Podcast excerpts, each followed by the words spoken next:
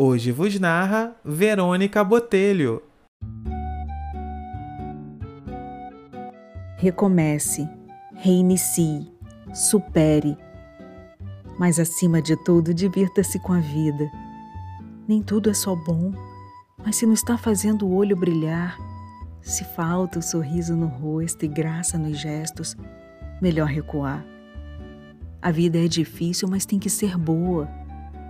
Tem que ter encanto, piada velha que faz a gente rir de novo, dança sem música e coração bobo.